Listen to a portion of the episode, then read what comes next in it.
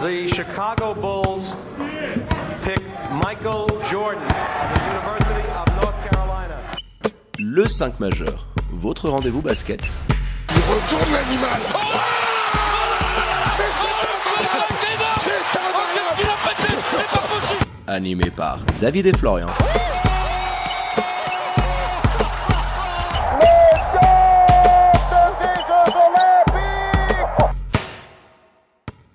Bonjour, buongiorno, guten morgue, bienvenue à toutes et à tous dans votre talk show basket préféré, le 5 majeur, l'émission qui dit tout haut ce que le monde du basket pense tout bas. Et à mes côtés, aujourd'hui, frais comme un gardon, après cette escapade à la riveraine, plus beau que jamais, votre expert basket préféré, Florian Jass. Hello my dear, comment il va?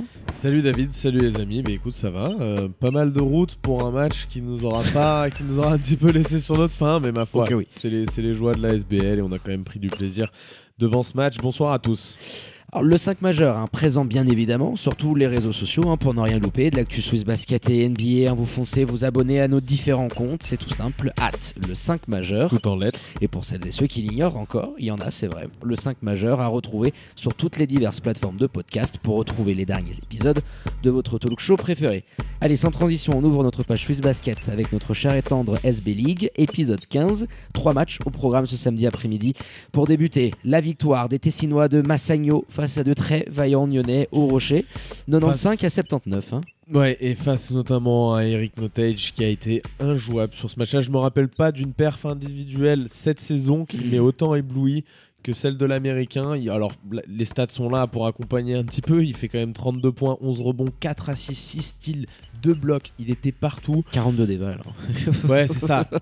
défendu aussi, il faut le dire, par un Jeff Dufour qui était à la peine par moment. Alors, il n'y a pas que lui qui lui a défendu dessus, mais euh, waouh, grande classe qui nous fait sur ce match-là, Eric Notage. Et candidat crédible au futur euh, Power Ranking, je pense qu'on va mettre en place sur les, sur les trophées individuels pour le MVP. Clairement, quand il fait ce genre de prestations-là, l'américain. Alors, un peu plus tôt, euh, Boncourt l'emportait sur un buzzer beater incroyable de Devin Cooper, un autre américain, 74 à 72. C'était sur le parquet de l'Istituto Helvetico. Et pour terminer, le Game of the Week, Neuchâtel qui affrontait le leader genevois à la riveraine. On y était, mon Flo, pour assister à cette véritable correction, il n'y a pas d'autre mot, infligée par les Lions, 87 à 58. Mais avant de revenir hein, sur les deux dernières rencontres qu'on a évoquées, on démarre par les traditionnels 5 points du 5 majeur. Mon premier point, c'est un parallèle avec ce que j'avais dit notamment sur Fribourg Olympique et les intentions d'une équipe de haut niveau. Je trouve que Genève les a aussi. C'est peut-être les deux équipes qui m'impressionnent le plus dans ce secteur-là, on va dire, dans le, tu vois, le fait de pouvoir notamment mettre une énorme intensité, ce que peuvent pas faire pour l'instant Massagno, ce qu'ils m'ont pas montré en tout cas. Ces deux équipes-là ont vraiment, voilà, des intentions. Elles de- sont là physiquement. c'est d'équipe costaud, euh. contender, ça se voit et c'est solide, symbolisé notamment par la seconde unit, on en reparlera, des jeunes voix qui a été très performante. Deuxième point, c'est le jeu rapide, le jeu en transition, favorisé par des pertes de balles dans le premier quart, notamment du côté de Neuchâtel. Ensuite, petit point individuel, ça faisait longtemps, et c'est quelqu'un qui était passé sur le grill, Donatas Sabekis. Mais il nous écoute, hein, on l'a remis à l'envers. c'est- ça, on l'a remis à l'endroit. Je pense qu'il ouais. écoute le 5 majeur. Il, il doit parler français, il écoute le 5 majeur. Parce Bah, il que- nous a dit qu'il apprenait le français en nous Eff- écoutant. Effectivement, on le voit extrêmement agressif et j'aimerais qu'on parle de ce joueur-là. Ouais, très très gros match pour le meneur de jeu là qui monte en puissance. Je pense qu'on on fait bien de s'attarder sur son cas. hein. Mes deux derniers points concernent Boncourt et Lugano. Alors j'en ai pas mis sur Neuchâtel parce que je trouve pas qu'il y ait des choses si différentes de ce qu'on a dit sur les semaines à venir, mais évidemment on parlera de l'équipe euh, de Dan Mon quatrième point, c'est sur Boncourt qui retrouve ses individualités en forme, symbolisées par Devin Cooper, t'en as parlé tout à l'heure. Et puis pour finir, on pourrait attaquer par ça euh, Lugano trop court physiquement. Alors ça contraste un peu avec le scoreboard parce qu'ils gagnent la deuxième mi-temps, ils sont performants dans le quatrième, mais tu sens qu'il y a des moments, il y a des passages à vide où les joueurs sont un peu dans le jus, il n'y a pas assez d'apport de banc. C'est, je, je crois que c'est Andrea Bracelli euh, qui doit toucher une dizaine de minutes à peine. qui- Bah, 11 pour lui, Ouais. 5 pour Toninali et le Patrick Kovac euh, qui en prend à peine une. pas, voilà, Non mais c'est trop compliqué, tu te rends compte, t'as à peine 18 minutes de temps de jeu qui sortent de ton banc. Ça veut dire que tous tes mecs devant, ils sont à minimum 34, 35, 36, 37 minutes. Et malgré le fait, et tu l'as assez bien dit, qu'en deuxième mi-temps, bah, tu es revenu dans le sillage d'un Axel Louisin qui était fantomatique dans le premier acte et qui en début de troisième quart-temps, bah, d'une certaine manière, les traîne un petit peu à lui tout seul et puis amène dans son sillage un Jules Haut qui a encore été, je trouve, euh, assez bon. Nikolic également, mais tu sentais qu'il y avait par moments un manque de fraîcheur physique, de lucidité sur le terrain, qui se retranscrivait par des paires de balles assez stupides et qui, d'une certaine manière, a pu permettre à Boncourt, bah, on les voyait un petit peu plus frais en fin de match, de mieux gérer ce money time, même s'ils nous ont amené quand même un superbe suspense. Il y avait un énorme écart en première mi-temps. euh, Ça, Ils sont fightés, ouais, ouais, mais je pense que ça a joué forcément en fin de match. hein. Ça s'est vu encore plus, je dirais. Alors forcément, du côté bon courtois, t'as des mecs euh, sur le banc comme Marc Célan qui vont avoir un apport statistique, Très un très apport bien. offensif J'ai beaucoup aimé. hein. intéressant. Mais du côté Louganais, ça s'est vu notamment euh, sur les points sur seconde chance après des rebonds offensifs où ils se sont fait bouffer complètement par les bons courtois. Alors T'as en face de la carcasse, je, je dis pas, et puis tu as des joueurs euh, au sein de ton équipe comme Julo et Nikolic qui sont pas réputés pour être les plus investis euh, quand il s'agit voilà, d'aller chercher, euh, grappiller des rebonds après des lay-ups ratés ou, ou des choses comme ça. Mais voilà, ça se sent de plus en plus et ça se voit de plus en plus, même je dirais, avec euh, le départ, on en a déjà parlé, d'Eli Jamini et le fait que tu te retrouves avec une rotation aussi faible. Je pense que Lugano, clairement, parce que là, la victoire fait passer bon cours devant, il me semble, au classement, ou alors ils reviennent à égalité. Ils reviennent à égalité, mais vu qu'il y avait eu une branlée monumentale Ouais, rappelle-toi, voilà, au match à la aller, différence à la différence, ils sont encore devant, mais ils sont à égalité Mais au N'empêche classement. que voilà, tu as le même bilan qu'eux et que tu te rends bien compte que de l'autre côté, ils récupèrent un petit peu en forme toutes leurs individualités, que ça va monter en puissance et que toi, bah, finalement, tu as, perdu de la rote, tu as perdu un petit peu de jus et que tu pas sur la même pente, on va dire, que les bons courtois qui sortent un bon match, euh, parce qu'ils font un bon match, je trouve, après une, traversée du désert monumental. Mais tu vois, dans la trajectoire, je trouve que les équipes se croisent un petit peu et ça se ressent du coup au classement. Ouais, généralement. Alors, ce qui est encore plus paradoxal, c'est que j'ai la sensation que Salvatore Cabibo trouve de plus en plus d'automatisme avec son 5 de départ. Il est vraiment défini. On parlait de Louis V qui est sorti de sa boîte en deuxième mi-temps. Mais le souci, c'est que derrière, il n'y a rien. Ça fait deux matchs de suite où tu as zéro point qui sortent du banc. Comment veux-tu gagner une rencontre si à un moment donné, tu ne peux pas attendre de ton 6, 7 ou 8e homme de pouvoir faire un stop défensif, d'aller provoquer, chercher des points sur la ligne de lancer franc. Là, tu te retrouves avec un 5, quand tu regardes leurs lignes de stats, qui sont très très belles, qui a produit de très belles choses sur le terrain, mais c'est trop court. Tu peux pas gagner une rencontre juste avec 5 Et tu gars. te retrouves, ouais, exactement. Et Et là, tu il- te retrouves avec des joueurs, je trouve aussi, qui n'ont pas forcément les moyens de jouer. Tu vois, quand je regarde les stats un petit peu du starting 5, bon, bah, ils jouent tous entre 34 et 36 minutes, 37 minutes même euh, pour euh, Uros Nikolic.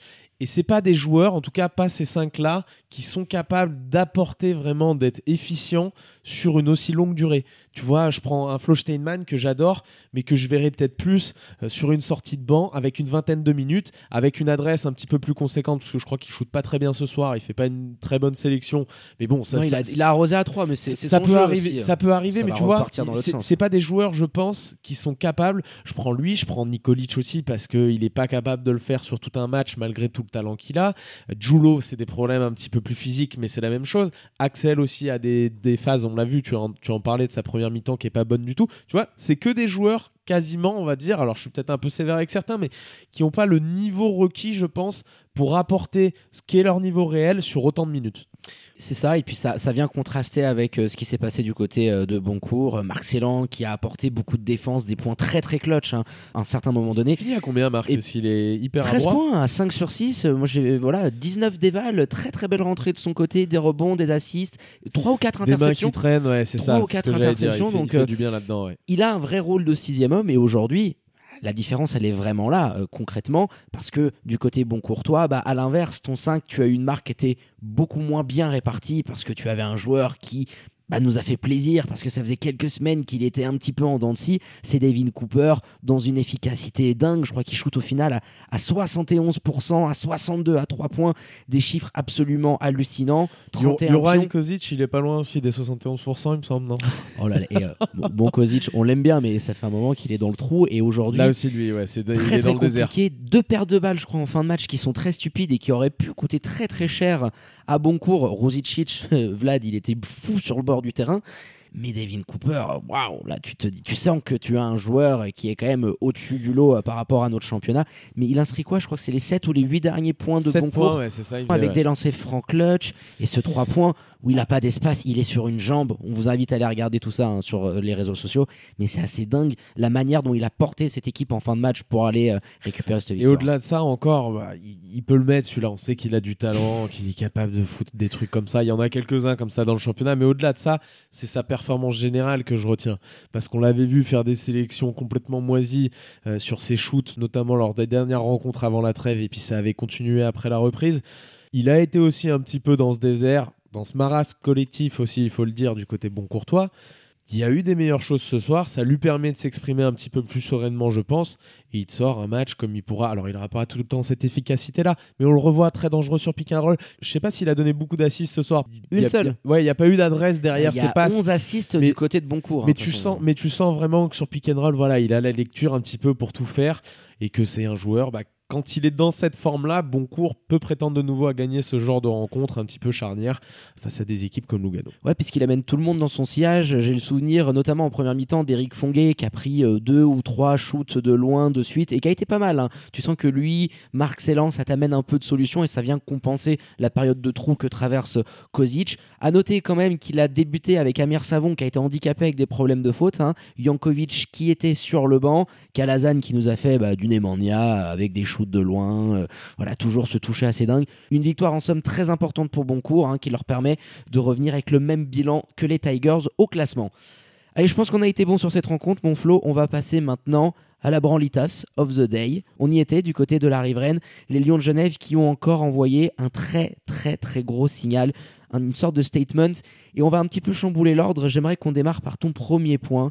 C'était ce petit parallèle que tu faisais avec un podcast précédent où tu parlais des intentions, de l'intensité que peuvent produire Fribourg et aujourd'hui Genève. Et tu as vraiment l'impression que ces deux équipes maintenant sont, on peut le dire d'une certaine manière, sur une autre planète par rapport au reste du championnat. Dans, dans l'énergie que tu peux mettre sur 40 minutes, la physicalité, tous ces paramètres-là qui comptent tellement. Ce qui sera ultra important en playoff quand on aura des Ok, séries oui. de 5 avec des repos un petit peu de. Voilà, ce qu'ils sont en train de vivre en ce moment, c'est-à-dire enchaîner les matchs. On voit que Massagno, dans ce domaine-là, est un petit peu plus en difficulté par rapport aux ogres, finalement, que sont Genève et Fribourg. Fribourg, on l'a dit, reste progression accélérée avec l'Europe. Mais voilà, deux équipes qui sont ultra performantes et je dirais qui ont un apport du banc. On en parlait un petit peu en off. Tu me disais, ouais, j'ai l'impression que ces deux équipes-là ont un, un niveau qui est à peu près égal entre les, le 5, un niveau d'efficacité, on va dire, entre le 5, la seconde unité. Ouais, c'est ça. Là, on a vu une passe où euh, je crois que c'est Sabekis qui gère la seconde unité. Ça dure 6-7 minutes En ce quatrième carton, c'est absolument Et dingue. C'est fin de troisième, début de quatrième, et il les massacre Il leur avec la roule seconde unit. Et tu sens que Neuchâtel, bah, il n'y est pas du tout au niveau de la confiance. T'as des Maroto qui vont prendre euh, des, des petits fadeaway, des trois points, qui se régalent parce que voilà, ils sont, euh, ils, ils sont dans la zone et qu'en face, il n'y a pas assez de répondants parce que Neuchâtel est un petit peu soft. Et ça te permet de, de- bah, d'exposer tous ces joueurs comme Jérémy Jonin qui a eu un apport offensif assez intéressant, je pense, notamment au score. Comme à l'accoutumée, oui, c'est sûr. Oui, oui, mais c'est, on le voit un petit peu monter, tu vois. Je, je l'avais dit. Comme en- le reste de l'équipe. en hein. commentant un petit peu le début de- du match la semaine dernière des Genevois, Jonin m'avait un peu déçu sur le début de saison par rapport à ce côté Energizer qu'on lui voyait du côté de Fribourg et que j'attendais un petit peu plus. Effectivement, il commence à trouver de l'adresse, il arrive à régler la mire de loin. Il y a toujours ces petits lay-ups magiques parce que quand tu es aussi bas sous le cercle, c'est tellement difficile. Quand tu fais la taille de Jérémy Jonin, déjà nous on n'est pas bien grand, on est quand même comme beaucoup plus grand que Jérémy Jonin et c'est pas facile, je peux vous dire. Mais diable qui va Quand- vite. hein. Voilà, il va vite, il, il est. Bon, on le salue parce qu'il nous a fait un petit coucou là quand il y a une faute euh, antisportive. Il nous a dit d'ailleurs, je vais lui. trop vite. Il, il est venu il me dit ça va trop vite pour lui ça va le trop ballon. vite Il, pour il m'a dit ça, ça- je vais non mais il m'a dit je vais trop vite pour toi. Tu peux pas me le rendre. Je, je suis déjà là. Mais oui, Jérémy Jonin ultra performant dans ce jeu notamment de transition qui a été, je pense, l'une des clés de ce match. Daniel Goutals, on l'a eu en fin de rencontre. Alors, il évoquait aussi d'autres aspects, bien sûr. Mais ce premier carton, au final, il termine avec 15-16 ballons perdus, il me Ah, mais semble. t'en as 10 dans le premier quart. hein. 10 dans le premier qui te coûtent des fast breakpoints. Là aussi, je sais pas si tu peux nous sortir la stat, mais ils prennent fusion. Et quand tu joues contre Genève, tu es obligé de faire attention à ta gonfle beaucoup plus que ce qui a été le cas du côté de Neuchâtel. Parce que sur transition, on sait qu'ils sont diaboliques. Sur jeu rapide, c'est peut-être probablement la meilleure équipe du championnat. Et ben j'ai mon petit calepin, mon Flo qui vaut de l'or, qui est à côté de moi. Premier carton, 12 points que tu prends sur transition. C'est assez dingue, l'écart il était là. T'es assez bien revenu là-dessus par rapport au jeu rapide qui est capable de mettre en place les Lions de Genève. C'est que c'est une constante, qu'importe les joueurs qui sont sur le terrain. Tu vois ce que je veux dire? Il peut changer une ou deux pièces, et je le disais la, semaine dernière, je voyais que Fribourg, pour moi, était l'équipe qui était à- capable d'amener le plus de constance. Genève, aujourd'hui, défend mieux, et je pense le plus au point, physiquement parlant, dans la gestion des émotions. Mais s'ils sont en plus capables de trouver cette efficacité-là avec la second unit, ce qu'ils ont fait avec Sabekis, qui a été world class sur cette rencontre-là, est assez dingue. Il peut changer ses paires d'intérieur. Euh, Kuba, Adams, le parallèle était tellement criant avec Kini et Giddens en face, ils les ont roulés dessus. Nzege, dans les minutes qu'il a en ce moment, il est ultra efficace. Enfin, t'as l'impression que Et probablement, et ça contraste avec le personnage, même si tu vois, à chaque fois qu'on l'a, il y a la petite citation, il nous fait, il nous fait toujours ah, plaisir toujours un gros client en en conf de presse, mais il a ce côté un petit peu foufou où tu te dis, tu sais, c'est pas le mec qui a un gros QI basket. Bah si, Ah, le si, mec si. est d'une intelligence sur le terrain, arrive à te sortir toujours des trucs, des aides, toujours bon dans les switches. Enfin, il a, il a une importance prépondérante. Et puis t'en parlais, là c'est peut-être le retournement de veste de l'année. Ça y est, Donatas Sabekis est le meilleur joueur du championnat. Je l'annonce. Non, non, non. J'avais dit, tu te rappelles que ça me posait problème, mais ça me posera toujours problème. Là, je le vois faire ça. Effectivement, il prend ses shoots à 3. D'ailleurs, je crois que la stat est assez intéressante et j'aime pas habituellement, mais celle-ci, je l'avais notée. Sabekis, il tourne à 21% à 3 points. Donc derrière la ligne sur, sur le championnat euh, cette année. Et aujourd'hui? Les deux confrontations face à Neuchâtel, parce que la première aussi ça m'avait marqué, il tourne à 75%, il prend 4 shoots par match alors qu'il en prend que 2 habituellement. Il lui faut peut-être un peu plus de respect. Neuchâtel, j'ai l'impression, voilà, on lui laissait les, les shoots ouverts. Avec sa qualité sur drive, je suis pas sûr que ce soit une bonne idée. D'ailleurs, on avait vu euh, Dan, Dan Goutal se râler, je crois que c'était auprès de Grande Vorka, tu sais, parce qu'il allait pas le presser assez haut Bah, dès au- la première action du match. Ouais, au bout, même au bout du deuxième 3 points, il leur dit oh, ça va les gars, je veux dire au bout d'un moment Mais il est capable avant, de tu te Oui, c'est, la, oui. c'est la première action du match et il dit tout de suite à Grande Vorka, vas-y, va, va le presser, mets-lui la pression tout de suite. ça. tu dois le sortir de sa zone de confort, un mec comme ça. Et Johan nous disait après le match, c'est la pression un petit peu, le soufflet court dans les, dans les débuts de match comme ça, surtout quand il y a un enjeu comme celui-ci que c'est les, les gros matchs de la saison. Mais effectivement, un mec comme ça, faut aller le sortir de sa zone de confort. Ça n'a pas été fait. Donc, Sabekis, oui. Je vais pas retourner ma veste et dire qu'en playoff, j'aurai toujours cette crainte. J'espère qu'il va me faire mentir parce que c'est un joueur quand même exceptionnel malgré tout, qui monte en puissance, qui est beaucoup plus agressif que ce qu'on le voyait en début de saison. Et c'est comme ça qu'on veut le voir, quoi. Au bout d'un moment, tu vois, ce qu'on le voyait faire, le floor général, a donné un petit peu euh, quelques caviars pour les copains et puis a raté quasiment toutes ses finitions. Bon, bah, c'est fini. On voit que c'est un joueur qui peut apporter d'autres choses au Lyon de Genève quand il est agressif, quand il est dans cet état d'esprit. Il est euh, tellement élégant à voir sur un terrain avec ce dribble, tu sais, euh, À la Magic. à- un peu à la Magic, très haut, le ballon il rebondit très fort sur le terrain, il donne du peps et, et tu sens qu'il a pris les rênes de ce jeu-là. Et ce qu'il a été capable de faire tout au long de la rencontre, il est monté en puissance, même si Derksen a été très bon au début de rencontre, un peu plus en deçà euh, sur la fin, malgré les rotations qui ont été amenées par Stimats, il s'impose comme le véritable taulier. Alors il aura bien évidemment pas tout le temps cette adresse à 100% euh, derrière la ligne, mais je pense que Stimats, il est en train de se dire, si lui, il est en train de monter en température et tu sais qu'en playoff, il va répondre quand même, ça peut que être positif pour cette équipe-là qui impressionne de plus en plus et, qui fait quand même un surtout statement. que dans le, dans le jeu produit par les Lions de Genève, mais encore une fois en playoff, je suis pas sûr qu'ils pourront le produire à telle échelle, disons. Mais dans ce jeu d'intensité, bon bah voilà, t'as un des meilleurs défenseurs du championnat sur la ligne arrière, peut-être même le meilleur. Qui défend quasiment tout le temps les ailiers. hein. C'est Oui, lui qui a défendu sur. Boris, mais qui, qui joue pas sur le début de saison. Mais voilà, sur les extérieurs, il fait partie de- du top de la hiérarchie, on va dire défensivement. Et en transition derrière, il arrive à faire les bons choix parce que ça cavale, parce que ses finitions au cercle, il s'est un petit peu réglé et qu'il a toujours cette vision du jeu qui lui permet d'être le, le joueur qu'il est et comme tu l'as dit, de nous éblouir de temps en temps sur certaines choses. Il fait euh, 9 assists, 10 assists ce soir. je- 9 assists, Ouais. 4 bons. ouais. Ouais, donc voilà, c'est ce type de joueur euh, qui doit être de manière maintenant régulière et qu'on ne revoit plus ce qu'on avait vu en début de saison. Ça peut arriver de faire un mauvais match, mais disons que sur une série de, de games, tu vois, je le revois. Bah, quand tu vois ce qu'il est en train de faire, on va attendre maintenant ce genre de Forcément. performance de manière beaucoup plus régulière, même si tu avais en face une équipe qui, en deuxième mi-temps, bah, a complètement pris l'eau. Ce qui a été fort du côté des Lions de Genève, je crois que c'est le premier et le troisième quart, tu limites Union à 11 et 10 points. Quand tu vois quand même Et le dernier, c'est pas beaucoup non 15, plus. hein. 15. Ouais. Ouais. mais il y a un petit peu de garbage time avec les jeunes qui sont Ouais, euh, ouais. rentrés de Chocoté, etc. euh, Du côté des Lions, euh, Lacroix, euh, Chabou, entre autres. Mais le jeu d'Union s'est complètement délité dans cette deuxième période. T'es rentré dans une sorte de trou, le ballon ne bougeait absolument plus. Tu l'as dit, on va pas revenir. euh, Des défauts, non, mais ça, on l'a peut-être un peu rencontre, moins, mais- on l'a un peu moins évoqué, mais des défauts euh, qui sont criants quand tu es mené et quand il y a de la pression, c'est-à-dire que tes joueurs ont pas l'expérience requise. On parlait avec Daniel Goutals en fin de match de confiance, il n'avait pas aimé ce terme. Moi, je pense qu'il y a un petit peu d'estime de soi, euh, d'éthique Oui, de dit dans travail, le mental aussi. d'éthique de travail derrière ça. de rigueur. Mais il y a aussi un souci euh, voilà, mental, il faut le dire. Quand cette équipe est menée, la balle ne bouge plus, les mecs font rebondir, jouent tous avec des œillères, alors que ça peut être des joueurs collectifs. Tu vois, je pense à un grand Vorka qui fait des bonnes choses, mais qui par moment on se dit putain, mais il sort, donne la gonfle, ou alors euh, prend un risque, fait quelque chose de concret, passe, Brian aussi, flotteur. Brian Colon qui était en sortie de banc aujourd'hui. Brian, mais on le voit, oui, d'ailleurs, ils avaient, ils avaient démarré, c'est vrai, tu fais bien de le noter, ils avaient démarré Big Ball, il s'est ajusté assez vite parce que c'était compliqué face au, face au Lyon de il avait démarré avec. Markel au poste 3, Anabir et Guidance titulaire. Donc tu sens qu'il ne trouve pas la formule, euh, coach Goutals. Et il nous le disait. On a pu échanger avec lui et on vous invite à aller regarder euh, les conférences de presse euh, sur Instagram en story. Il parlait du secteur intérieur. Ils sont pas satisfaits des deux, des très jeunes Américains qu'ils ont aujourd'hui. Et ils vont essayer de voir si, bien évidemment, et ils vont essayer de voir maintenant euh, s'ils peuvent rectifier la chose. Est-ce que tu finis la saison avec ces deux-là? Mais je pense que tu te tires quand même une balle dans le pied forcément, tu es obligé déjà d'avoir une réflexion. Tant le niveau de prestation de ces deux joueurs est décevant qu'ils apportent pas ce qu'ils étaient Mmh. censés apporter, même si on peut parler de salaire, etc. On, on l'a déjà dit la semaine dernière. Tu pouvais peut-être avoir autre chose et tu pourras peut-être avoir autre chose. Donc il nous l'a pas dit clairement. Il nous a dit qu'il allait les faire bosser, mais ça réfléchit, ça cogite un petit peu. Ils vont rester calmes, ça se fera peut-être pas tout de suite.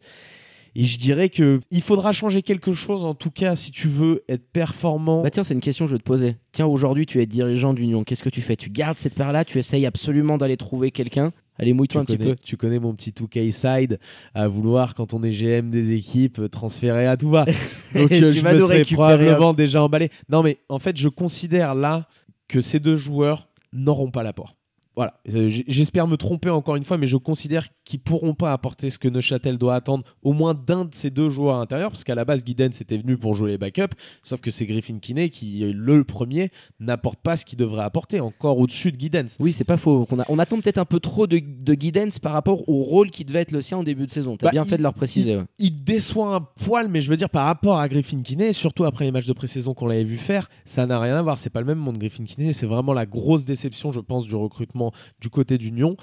Et moi, je serais plus d'avis de changer, pas pour euh, mon côté GM foufou un petit peu, mais de changer ça pour être performant sur la fin de saison, parce que je crois réellement que cette équipe-là, alors il n'y aura pas que ça. Il faudra régler des problèmes collectifs. Attention, hein, tu vas pas changer un joueur et puis c'est tout rose du jour au lendemain, ça non. Mais tu auras besoin d'un apport, on va dire, sur le jeu poste bas. Daniel Goutal, s'il a demandé à ses joueurs de servir intérieur, parce qu'il le sait, à l'extérieur, les mecs ils sont complètement muselés, euh, Vernon, Brian, Ah bah ils ont eu des ballons à Kiné et guidance. il a Ils demandé, rien fait, hein. voilà, exactement, Ils de, servir à l'intérieur. Et c'est triste parce qu'ils arrivent rien à en faire, tu l'as dit, de ces ballons-là. Et tu auras besoin, si tu veux être performant face à des équipes à un moment donné, si tu veux te mettre ne serait-ce qu'en position de pouvoir gagner un trophée, ce qui devrait être l'objectif, je pense, pour une équipe comme Neuchâtel, de se dire on va essayer d'en prendre un, tu vois, ou de On va se mettre essayer en de position. faire chier tout le monde, comme nous le disait Coach Ouais, et donc il un peu tout mais le de monde. se Mais mettre en ça, hein. position et si tu as pas ce changement à l'intérieur et je les vois pas s'inventer du jour au lendemain des moves euh, Griffin Kinney une adresse parce qu'il a les moves mais ça y a rien qui rentre comme ça donc moi ça passerait par du changement et le fait de le faire un peu plus tôt dans la saison même si ça peut Ouais, paraître un de la peu marge pour la irréfléchi etc ça te donne le temps d'intégrer un joueur qui aura de l'expérience qui peut s'intégrer vite certes mais qu'il faut quand même 5-6 matchs avant que le mec se mette un petit peu au diapason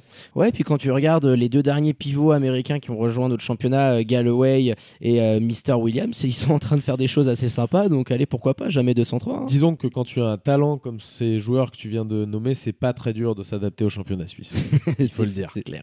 Allez, on a fait le tour sur ce match, Florian, et les trois premières rencontres de cette 15e journée de SBL qui se clôturera ce dimanche avec le déplacement des Ballois de Star Wings au Reposieux pour y affronter le BBC monté de Double P. Petit point comptable, pas de changement au classement. Genève conforte sa première place pendant que Neuchâtel réalise quand même encore une fois une mauvaise opération puisqu'ils sont désormais à portée de fusil de Montet qui les talonne. Plus bas, Lugano reste devant les bons courtois à la différence particulière mais les voit revenir avec le même bilan de 5 victoires pour 8 défaites et Star Wings et Nyon comme d'habitude pour fermer la marche. On termine en beauté de Cherry on the Cake, les remerciements habituels à votre expert basket préféré, Dunké Monflo pour la prépa de cette émission. Merci à toi, David. Bonne journée, les amis. Allez, quant à moi, il ne me reste plus qu'à vous dire de prendre soin de vous. Faites pas trop les foufous, sortez couverts avec le masque et tout ce qu'il faut. Bien évidemment, connectez aux réseaux sociaux de l'émission pour ne rien louper de l'actu Swiss Basket et NBA. Très bonne journée à toutes et à tous, bonne fin de week-end et je vous dis à très bientôt pour un nouvel opus du 5 majeur. Ciao ciao